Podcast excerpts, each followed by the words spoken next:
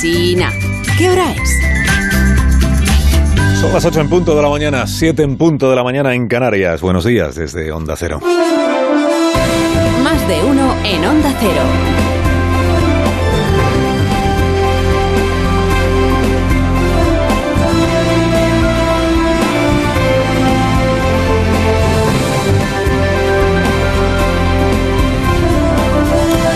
¿Cómo están? Bienvenidos a una nueva mañana de radio. Corresponde al 18 de octubre del año 2022, que es martes. Podría parecer, podría parecer viendo algunos diarios esta mañana que en España interesa más la política británica que la política nuestra, la doméstica. Auge y agonía de Liz Truss, la primera ministra conservadora, la que dan por muerta unos cuantos analistas, sin haber llegado en realidad a nacer del todo la jefa del gobierno británico. Bueno, empezó anunciando, acuérdese, una rebaja del IRPF, de la que tuvo que desdecirse, y que incluía reducir el tipo máximo del IRPF en el Reino Unido del 45% al 40%. En España está en el 47%. Y siguió luego con un mutis por el foro bastante clamoroso, que ha dejado como voz autorizada del gobierno británico en realidad al ministro de Hacienda que en los gobiernos británicos goza de mucho mayor peso y más autonomía que en los gobiernos nuestros de aquí. El día que la primera ministra reculó en la bajada del tipo máximo del IRPF, le faltó tiempo aquí a la ministra Montero para apuntárselo como un tanto propio. ¿Se acuerda que hizo un tuit que decía, ¿ha tomado usted nota, señor Feijóo? Así como con, como con recochineo, ¿no? Como diciendo, se ha quedado usted solo defendiendo que se alivia a los ricos de los impuestos porque la ministra nuestra de aquí estaba en campaña contra las rebajas de impuestos generalizados. Rebajas generalizadas, bueno, y contra Feijó, naturalmente. Y ya explicó la propia ministra en este programa que bajar el IVA de la luz o el IVA del gas no debe considerarse una rebaja generalizada. Y que si Chimo Puig decidía deflactar el IRPF a los que ganan menos de 60.000 euros anuales, era cosa de Chimo Puig. En realidad, este inusitado interés con que se sigue en España la política fiscal del gobierno británico tiene esta única motivación, que es que Liz Truss es de derechas, como Feijó, y que al PSOE le interesa colocar el mensaje de que tienen vidas paralelas. O sea que las rectificaciones de la señora Truss en materia fiscal son la prueba de que el señor Feijó en materia fiscal no sabe por dónde se anda. De esto va el asunto. Es posible que al gobierno de aquí le interese menos destacar hoy esto otro que ayer anunció el Montero británico, el señor Hunt. ¿Y qué anunció? Pues mire que las ayudas a familias y empresas para paliar las consecuencias de la inflación hay que empezar a recortarlas. Que no tiene sentido que haya descuentos para todos los consumidores independientemente de su nivel de renta. Y que el equilibrio del presupuesto exige que el gobierno se meta a sí mismo la tijera con recortes de gasto en todos los ministerios.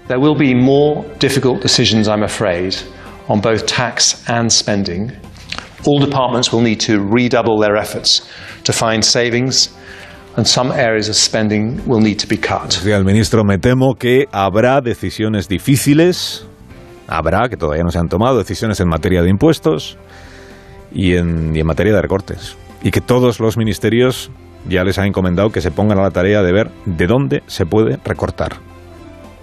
La palabra recortes no está entre las favoritas de ningún gobierno, ni del británico, ni del de ningún sitio, pero el británico ya ha empezado a utilizarla, la palabra recortes.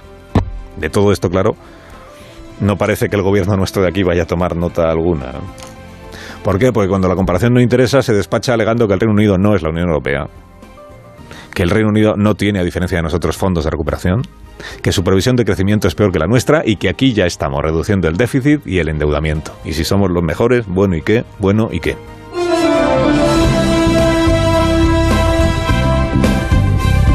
No es descartable que la zona euro entre en los próximos meses, en los próximos trimestres, en la denominada recesión técnica, es decir, dos trimestres eh, consecutivos con tasas de crecimiento trimestrales negativas. Esta recuperación se retrasaría probablemente hasta el primer trimestre de 2024, es decir, unos dos trimestres más tarde de lo que proyectábamos en el mes de junio. Bueno, aquí tiene usted dos estimaciones de cómo viene el 2023. Una estimación para la zona euro de Luis de Guindos, vicepresidente del Banco Central Europeo, que se llama recesión, la estimación para 2023 en la zona euro. Y la otra pre previsión para España, del gobernador del Banco de España, que dice, retraso en la recuperación hasta dentro de año y pico, 2024, no ve que vayamos a retomar el nivel en el que estábamos antes de que el coronavirus pusiera patas arriba a nuestras vidas. Ayer volvió a defender el gobernador, que es crítico con la vinculación de las pensiones a la inflación, es crítico por la falta de claridad, entiende él, falta de claridad que ve sobre de dónde van a salir los recursos para sostener esta indexación, esta vinculación. Ayer insistió mucho en esta, en esta doble idea. Una que dice, ojo, que si subimos los salarios en el sector público y las pensiones conforme a la inflación, igual estamos contribuyendo a que la inflación siga muy alta en lugar de a bajarla. Y dos, Ojo que los ingresos extraordinarios que tiene el gobierno durante este ejercicio y el que viene por la subida de los precios, la recaudación del IVA, no se va a mantener toda la vida. Y si los gastos que se van aprobando se convierten en gastos estructurales para toda la vida, tendremos un problema. Cuando los ingresos bajen. Porque baje afortunadamente la inflación. Ayer el gobernador insistió en lo del pacto de rentas, que para él significa que los ajustes fruto de la crisis, consecuencia de la crisis, los ajustes se distribuyan entre toda la población de manera equitativa. También entre el sector privado y el sector público. No vaya a ser que todo el coste del ajuste, por la, por la subida de los precios, muy superior a la subida de los salarios, la asuma el sector privado y no el sector público. Pacto de rentas. Ayer dijo Felipe González que lo único que hoy podemos, de lo único de lo que hoy podemos estar seguros es de que no hay nada seguro. Ahora al gobierno presente le ha tocado vivir una época extraordinariamente difícil porque aquí lo único previsible para los próximos meses es lo imprevisible. O sea, la única certeza es que no hay certezas que se puedan afirmar. La certeza hoy es la incerteza. A este gobierno, en efecto, le ha tocado gestionar una pandemia y ahora una crisis energética y también un volcán, como dice siempre Pedro Sánchez, y un volcán.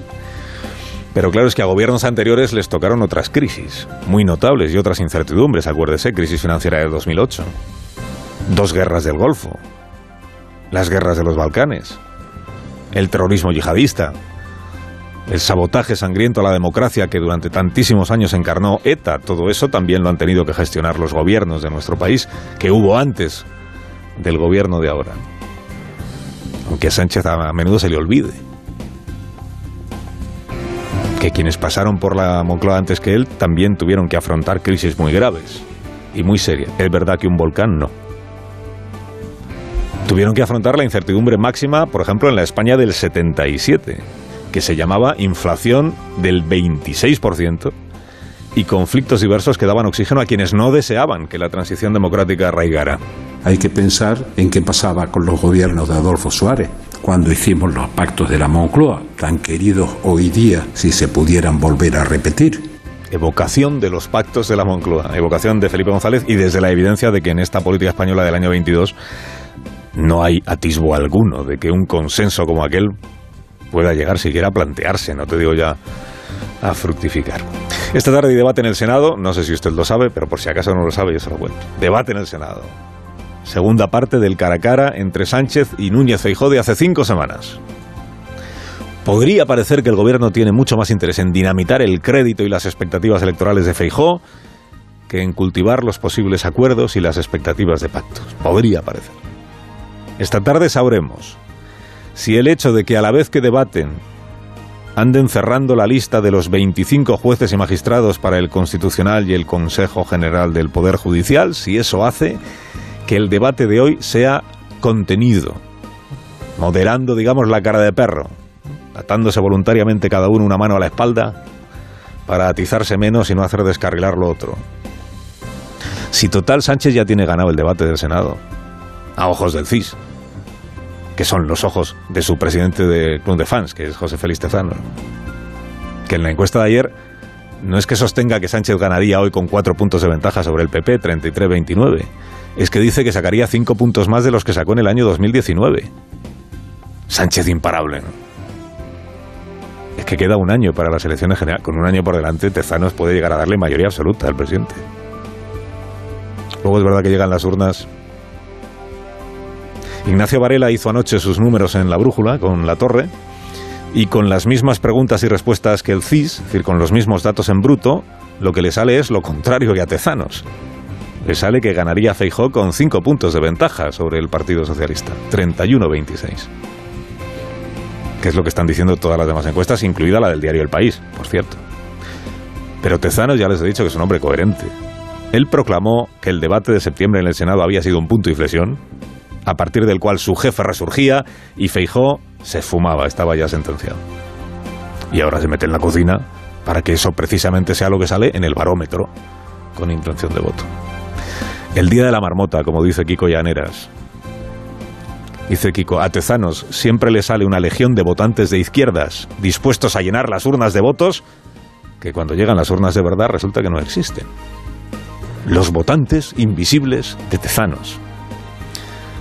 Ni Sánchez ya se lo cree. Carlos Alsina en Onda Cero.